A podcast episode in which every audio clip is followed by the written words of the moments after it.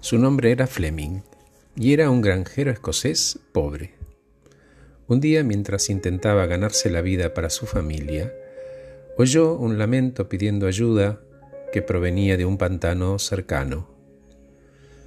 Naturalmente dejó caer sus herramientas y corrió, y encontró hasta la cintura metido en el estiércol húmedo y negro a un muchacho aterrado, gritando y esforzándose por llegar a tierra firme.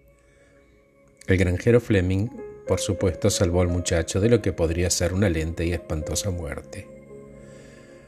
Al día siguiente llegó un carruaje elegante a la granja. Un noble, impecablemente vestido, salió y se presentó como el padre del muchacho al que el granjero Fleming había ayudado. Yo quiero recompensarlo, dijo el noble. Usted salvó la vida de mi hijo. No, no, gracias, no, yo no puedo aceptar un pago por lo que hice. En ese momento el hijo del granjero vino a la puerta de la cabaña y el noble le preguntó, ¿Es su hijo? Sí, respondió orgulloso el granjero.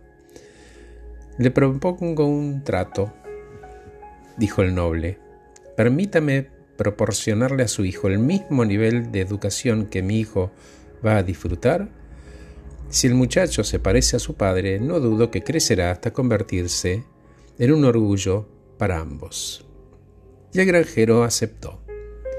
El hijo del granjero Fleming asistió a las mejores escuelas, se graduó en la Escuela Médica de St. Mary's Hospital en Londres y siguió hasta darse a conocer al mundo como el renombrado doctor Alexander Fleming, el descubridor de la penicilina.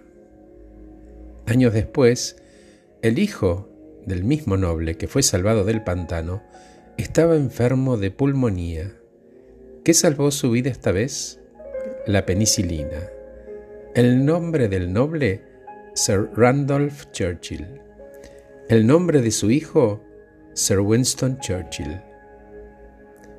Alguien dijo una vez, lo que va, regresa. Trabaja como si no necesitaras el dinero, ama como si nunca hubieses sido herido, baila como si nadie estuviera mirando, canta como si nadie escuchara y vive como si fuera el cielo en la tierra. Gracias por escucharme. Soy Horacio Velotti. Acabo de regalarles un podcast titulado Una historia verídica. Los dejo un ratito con la música.